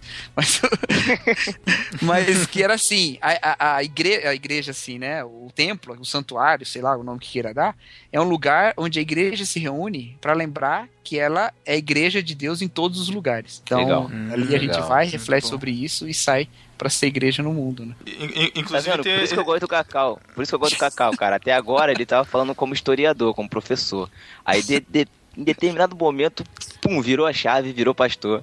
Maneiro isso, né, cara? É, Inclusive, ô Cacau, inclusive esse daí é o sentido realmente da palavra igreja, né? Eclesia, não é? Vir de fora pra dentro e depois de dentro trazer. sair de. É, é.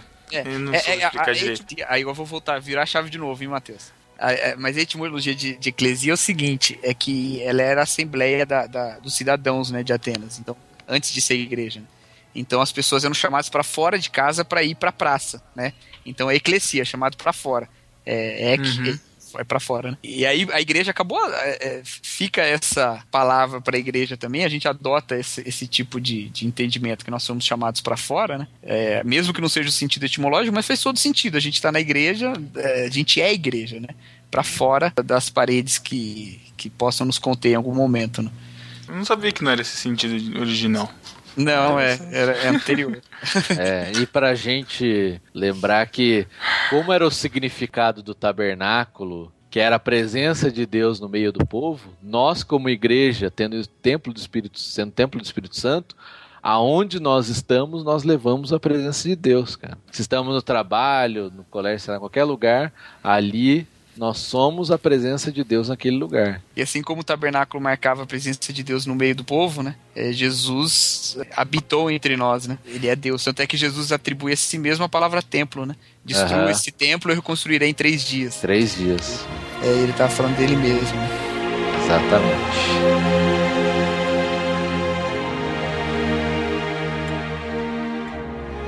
Cacau, cara, muito obrigado por ter participado com a gente aí desse papo sobre igreja, de uma forma geral. Valeu, manos, valeu. Acessem lá o Juntos em Um, fazer o jabá de novo. Por Juntos enquanto. um ponto .br. Vai pensando no nome da sua coluna, hein, cara. Estamos convidando aqui publicamente Cacau como tripulante convidado para textos, enfim, está convidado Cacau. Quem sabe em breve na sua internet aí do barquinho. Então é isso, galera. Acrescentem aí ao papo, né, seus comentários, suas dúvidas, é, alguma, alguma crítica, enfim. O comentário é de vocês. Au- Aumentem a discussão que a gente fez aqui sobre igreja e tabernáculo. E até 15 dias. Valeu, galera. Tchau. Falou, pessoal. Um abraço. Tchau. Epístola.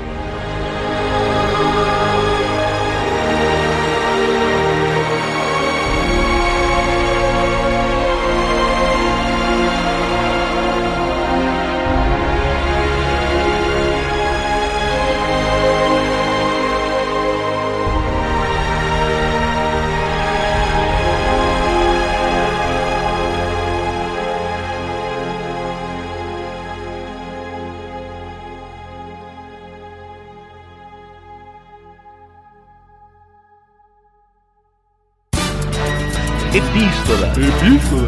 As epístolas. Epístola.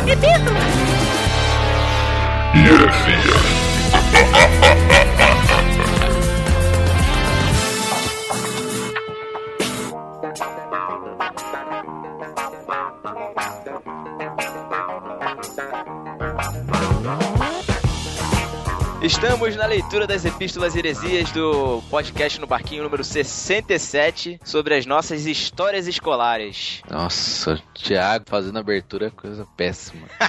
Eu tenho vocação pra isso, cara, é porque Não vocês tem. nunca enxergaram. Não tem. Tem o Pedro também, mas enfim. O Pedro a gente atura, né? É. Como a gente fala, ele é o nosso ele é o host necessário, o host que a gente precisa. Né, Chico? É, de todos o menos pior. Nossa. Então tá.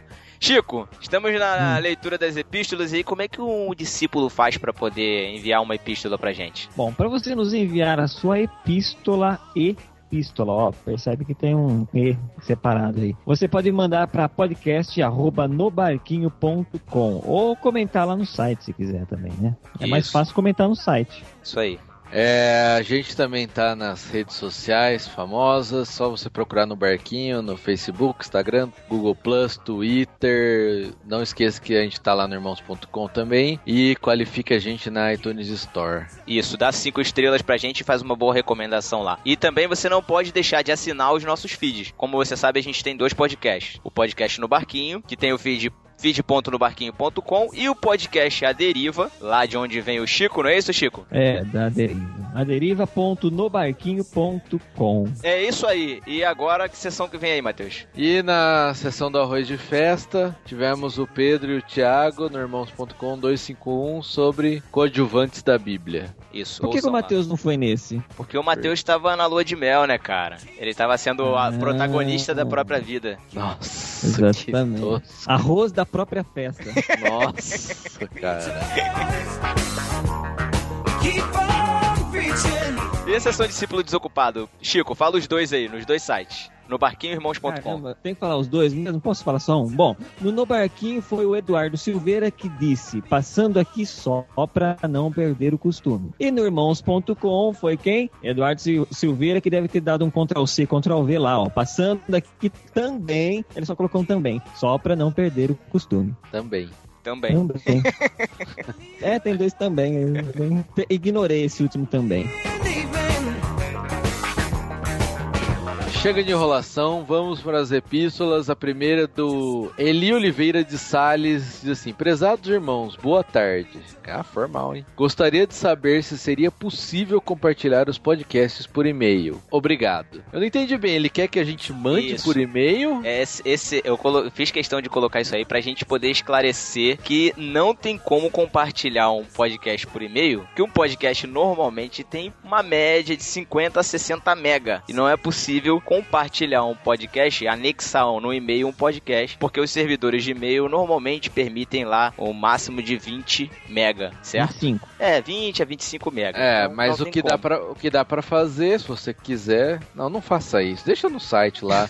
Põe o link do site. É, assim a gente sabe quantas pessoas estão ouvindo. Porque se você mandar por outras formas, não que seja ruim, mas a gente não sabe. É, e é tão fácil ali no site, pô, tem um botãozinho download ali. Isso. Você já baixa rapidinho, sem problema. Outras formas que você tem também, ele de baixar o, podcasts é você pode assinar um o feed por um aplicativo, no, se você tiver smartphone, você baixa um aplicativo de para ouvir podcast e assina o feed do podcast no barquinho e de outros podcasts que você também tiver. Quando sair uma atualização, sair um podcast novo, você faz o download e ouve direto no seu celular, Isso certo? Ô, mas o Eli deixou claro assim por que que ele queria por e-mail? Não, ele só ele precisa mandou... fazer uma, esclare... uma Exatamente, ele só queria tirar uma dúvida. do que, que ele quer exatamente. É, porque, sei lá, eu acho que seria, não seria mais complicado por e-mail? Ele Muito quer, mais complicado.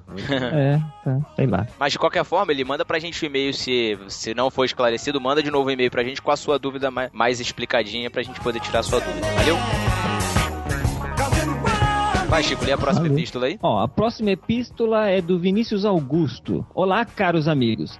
Creio que posso chamá-los assim, amigos do Barquinho. Aqui é o Vinícius Augusto, do Alerta Crucial, mais uma vez. O pod foi muito legal. Histórias de nossa infância e adolescência. Sempre tem coisas legais que acabam se tornando senso comum por fazerem parte da história da maioria das pessoas. Um exemplo disso é a questão da namoradinha do colégio. Né, Chico? Certa vez, é, eu não tive namoradinhas. Teve sim, teve sim. Ou, quem não viu, ouça lá, Chico Conquistador. Ai, não, não, não foi não. Eu era conquistado, era diferente. Eu era um coração apaixonado. Nossa. Vamos lá. Certa vez, quando eu tinha uns sete anos, olha, ele começou bem também, rápido, novinho. Caramba. Eu estava perdidamente apaixonado por uma coleguinha minha, cujo grande nome completo eu me lembro até hoje, de tão marcante que foi essa paixão. Eu pedi a um colega meu, que era bem mais atrevido e destemido que eu, para escrever uma carta em meu nome e mandar para essa garota. Só esclarecendo que não fui eu que escrevi. Acelera essa Pois- carta que é enorme, enorme. Vai. Vamos lá. Pois bem, ele escreveu. A carta era tão ousada que tinha dizeres como: Você é muito bonita. Gosto muito de estar perto de você. Depois que ele fez, desenhou até um coração e veio me mostrar para que eu aprovasse antes dele mandar, é claro. Na verdade, não era uma carta, era uma folha de caderno cheio de dizeres super ousados como os que eu já citei. Eu disse que ele podia mandar e ele mandou. No outro dia, no fim da aula, a minha apaixonite veio falar comigo e me disse com uma voz muito alterada. Imagina uma menina de 7 anos com uma voz alterada. Não acredito que foi você quem mandou isso. Você não teria coragem de escrever coisas tão atrevidas assim. Não é o seu tipo. Você nunca me disse nada disso. Olha, ela estava esperando uma atitude dele. É isso aí. Com certeza não foi você. Como ela estava muito brava, concordei com ela e disse: Claro que não fui eu. Eu nunca escreveria. Olha só, que sacana. Eu nunca escreveria uma coisa assim. Isso é coisa do Gustavo. Jogou a culpa. É, é síndrome de Adão e Eva, isso aqui, só pra avisar. Que era esse meu colega que tinha me ajudado. Ele é quem inventou isso e colocou meu nome. Aí ela foi brigar com ele, dizendo que era muito nova e que não queria essas brincadeiras. Devia ser crente, certeza. Fiquei, fiquei meio arrasado nesse dia, na verdade, muito arrasado, pois me lembro bem disso até hoje, quase 20 anos depois. Para terminar, gostaria de falar uma coisa muito importante. Os programas antigos de vocês são excelentes, viu, Matheus? O Matheus era tão meigo, o Thiago tão vice-líder e o Pedro tão. Tão Pedro. gosto muito, gosto muito de ouvir os programas antigos e de tanto ouvi-los cheguei a uma conclusão. Vocês não evo- evoluíram muito, não. Calma, isso não quer dizer que não melhoraram, quer dizer que já começaram com um nível muito alto. Por isso vale muito a pena fazer a maratona no barquinho. Um grande exemplo de um excelente podcast, não tão antigo, é o podcast sobre casamento com a participação do meu parceiro aqui de Minas, Lucas Teles. É. Esse pod está entre os mais ouvidos por mim. Na verdade, tem sido muito útil, pois vou me casar em novembro desse ano e estou pegando muitas Nossa, dicas. já Olha aí. tenho várias dicas já. Sendo assim, o presente. Olha só, Chaves. Sendo assim, a presente epístola é saudá-los e congratulá-los pelo bom trabalho que desempenham desde o primeiro podcast lançado. Não sintam vergonha de ouvir os antiguinhos. Um abraço a todos e espero que em novembro eu me torne tão impuro quanto o Matheus. Nossa. Ha, ha, ha, ha, ha. Ai, ai, ai. A gente tem vergonha assim dos podcasts antigos, né, Ah, mano? eu tenho, não, não, não ouço. Pelo menos assim, depois do 10, vai, pelo menos. É o 10 pra frente, do 10 pra frente. Tem coisa boa, mas vai naquela, assim, né? Vinícius, valeu, cara, pela sua epístola e participe mais vezes. Um abraço aí, cara.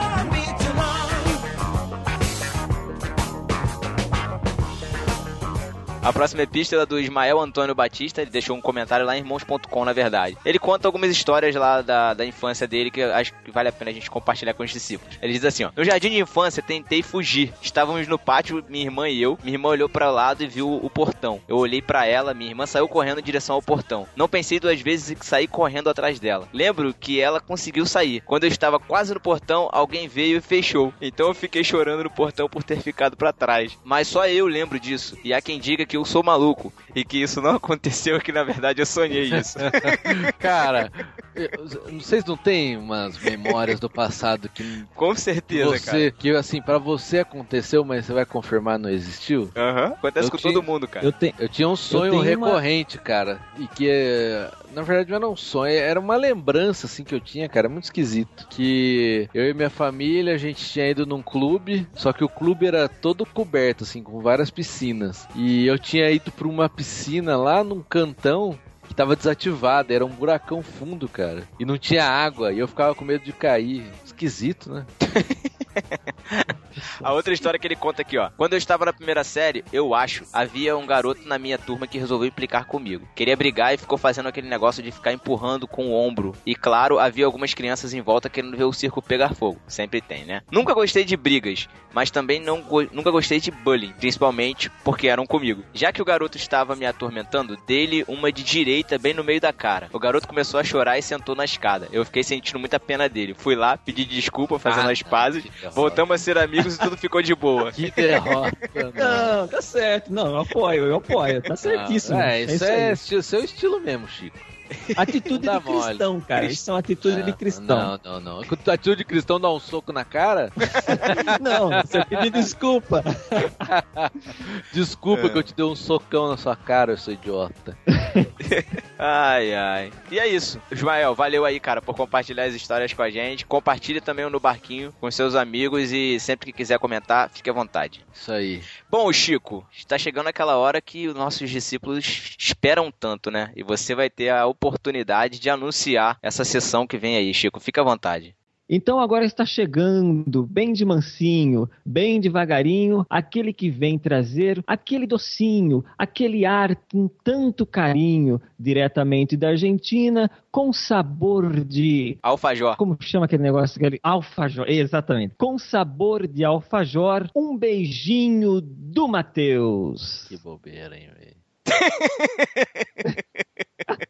Ah, muito bom. Chegou aquele momento que todo mundo adora. Vai se ferrar. Não. Ai, tá vendo, tchau? Botão, eu odeio. Ai, cara. Seja melhor. Tchau. Um beijo do Matheus pra você. Não.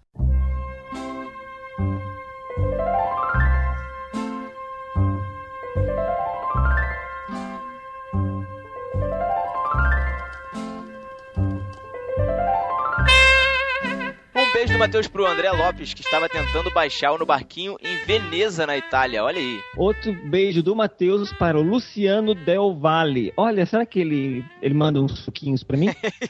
que conheceu o MB, que conheceu no barquinho pelo PADD. Aí, valeu, hein, Ed? Valeu, é nóis. Ed. Ed.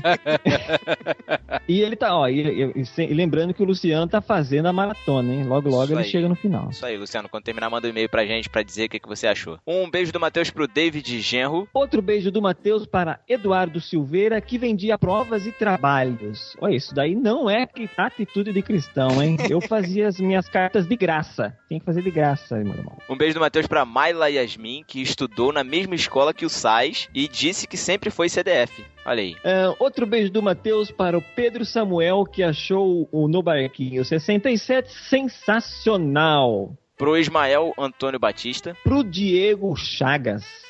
Pro Igor Jacaúna Martins, que deixou uma tirinha nos comentários. Ah, é verdade, eu dei risada aquela tirinha, gostei. Outro beijo do Matheus para Iane, que rachou de rir com o Inesão Sapatão, era minha diretora. Um beijo do Matheus pro Lucas Casemiro. Outro beijo do Matheus pro Caio Coisa, que fez xixi nas calças na terceira série por ter vergonha de pedir pra ir no banheiro. Um beijo do Matheus pro Éder Carvalhos do Golcast, que deixou três hashtags nos comentários. Hashtag Chico Vida Louca, hashtag Chico Fracote e hashtag Chico Pegador. Cara, eu, eu disse claramente que eu não aceito essas hashtags pra mim. Ah, vamos lá. Um beijo do Matheus para o Názaro de Brito, que sugeriu a troca do Pedro e do Tiago pelo Sas e pelo Chico. É, é, pode ser. Quem sabe um dia. O que, que vocês acham, discípulos? Deixem nos comentários. Um beijo do Matheus pra Alessandra Catarina, que voltou a comentar depois de muito tempo. Outro beijo do Matheus, especial para Cecília, que disse que o Chico é mais caipira. Não, é especial merda nenhuma. Não vou falar especial pra ela. Tá, é que eu não tinha lido o restante aqui. Que disse que o Chico é mais caipira que o Pedro e o Matheus juntos.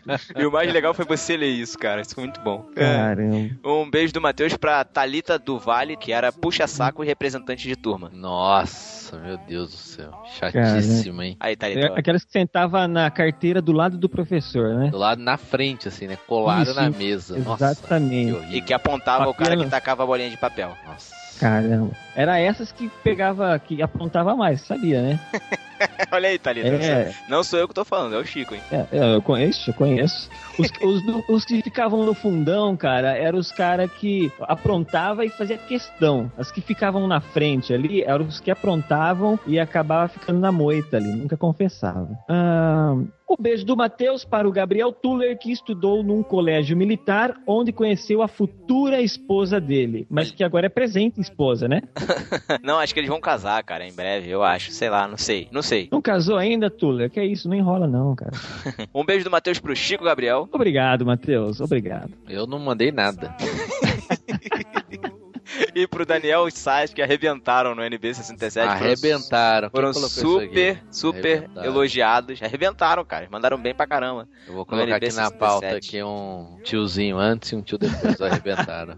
Ah, tá Ai, meu Deus. E arrebentaram no NB67. Muito obrigado a vocês dois por terem participado. Ah, o beijo do Matheus para o Cacau Marques, que abrilhantou o No Barquinho 68, que é esse que vocês acabaram de ouvir. Isso. E pra não, como a gente nunca esquece, um beijo do Matheus pros nossos discípulos ingratos, que nunca comentaram, não comentam, ou os antigos que comentavam e pararam de comentar, que não seguem a gente nas redes sociais, que não compartilham o Barquinho com os amigos da igreja e que nem ligam pra gente. Só ouvem e nem dão feedback. Mas mesmo assim, um beijo do Matheus pra vocês. Não é isso, Matheus? Não, chega, vambora, acabou. Essas epístolas são longas demais. Vai, tchau. Pedro, você faz falta, Pedro. Não faz, Não, não. Não faz, não? Ah, então é isso, galera. Fiquem aí com. O que, que vem agora? Sei lá. O que, que vem agora? Um, be- um beijo e até a próxima. Valeu, Chico. Valeu, valeu, Thiago. Eu já me saí daqui beijado pelo Matheus. Obrigado.